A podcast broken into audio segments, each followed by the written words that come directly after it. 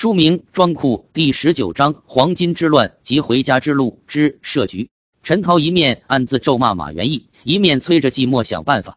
其他诸人也都是一起绞尽脑汁。第三天，季默对陈涛说：“方案定下了，大家围拢来。”季默继续说：“和原来计划不同的地方主要有：第一，走之前我们要布置一个现场，具体说来是如此这般。嗯，这个不难，不过这样做有啥含义？很要紧吗？”陈涛问。却是王恩回答了，很有用。如果没有这个步骤，臭道士们发现我们不见了，一定倾巢出动来找。他们党羽众多，我们恐怕逃不了。刘白继续一问：话虽如此，可我们这么一弄，你有把握那个狡诈的马元义一定相信我们是回天界去了吗？如果他存有怀疑，还是会派人来找的呀。季莫道：他不可能全信，即使是非常相信，以他心思之缜密，一定仍然会差人来找。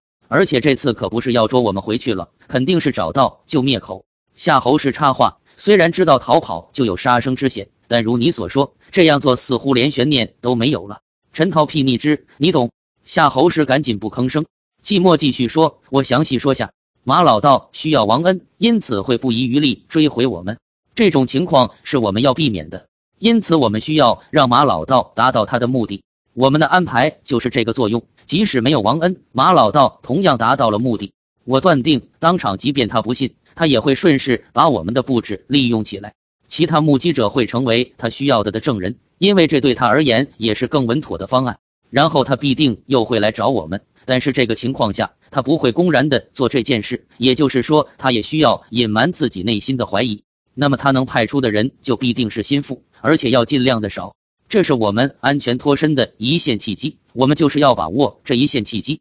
陈涛道：“好吧，虽然折腾两天你才想到一线契机，不过总比没有的好。就这么做吧。其他还有什么要注意的吗？”季默继续说：“还有的，我想马老道不多的人手，不可能沿路布防。他会怎么做？珠江抢答，守株待兔。他会到我们家中蹲守。”此言一出，众人心头又蒙一丝阴影。季默道：“，第一选择是蹲守王恩。”人手多的话，也会蹲守其他人。因此，我们逃出去以后，第一步应该去的地方是陈涛道我家。季默道是的。马老道唯一确定不知道具体地点的，就是涛哥的家。涛哥是离家出走时期遇到马老道的，而且是自愿随马老道来这里。陈涛一脸晕色，本来想四处云游呢，不过我是来去自由的。之所以迁延到现在都没走脱，可都是你为你们。季默对陈涛说：“到了你家里后，就需要令尊帮忙拿主意了。我们的家是回不得的了，只能偷偷给家人报信，再图对策。”季默又对众人道：“在马老道没有确认我们并非升天，而是逃跑之前，我们的家人是不会有危险的。我们要做的就是一定不要被发现。”陈涛道：“我看行了，那我们开始布置吧。告诉我们怎么做，我们先布置起来，你再考虑细节。”众人如火如荼，又悄无声息的忙碌起来了。书名《装库》第二十章：黄金之乱及回家之路之逃脱。第二天一早，马元义又差人去找王恩，就快要动身了。马元义总觉得对王恩的调教还不够，希望不能都寄托在这一个孩子身上啊，小孩太难把握了。他心里盘算着，这时就听到派去找王恩的道士一路怪叫着跑着回来了。大放，大放，不好了！马元义跳了起来，怎么回事？道士只是叫唤：“见鬼了，见鬼了！”一边指着跑来的方向，不好，是那孩子。马元义心下一凛，马上顿足向王恩住处奔去。快到门口，发现已经有三三两两的道士在打开的房门口张望。马元义三步并作两步抢了进去，哪里还有王恩的踪迹？非但如此，同屋的其他孩子也一个不见。映入眼帘的就是满屋子悬着的扯成细条的画符用的黄纸，而在正中地上摊着一张被子，上面朱笔写着“苍天已死”。黄天当立，岁在甲子，天下大吉十六个大字，边上又写着“际遇有缘人，吾等归去也”，还有许多鬼画符的图案。马元义都细细的看了。这时道士们也走了进来，其中一个说：“大放，隔壁的三个小孩也不见了，房间也和这间一般，这是闹什么鬼了吗？”马元义略一沉吟，问：“四下找过吗？”众道士又一哄而出，四下去找。半炷香功夫，去找的人以及更多被惊动的人纷纷聚拢过来。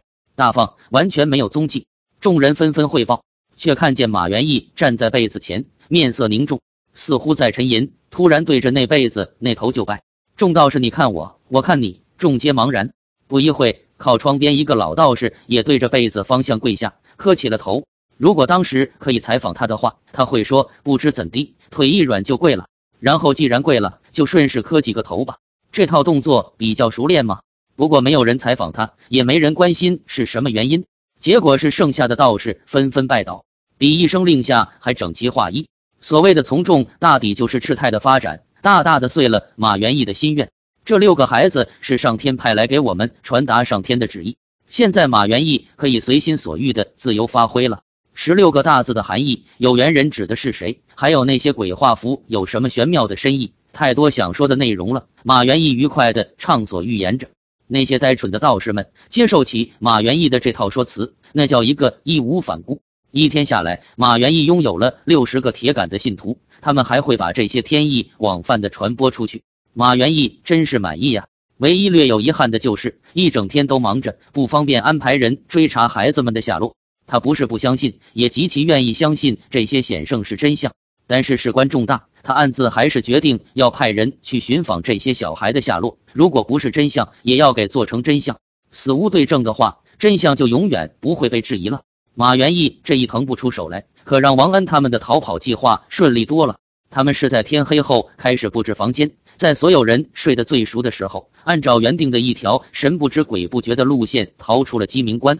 这个步骤是他们长期勘察并演练过的，进行的万无一失。天色泛白以前，他们还在道路上跑出了二十余里。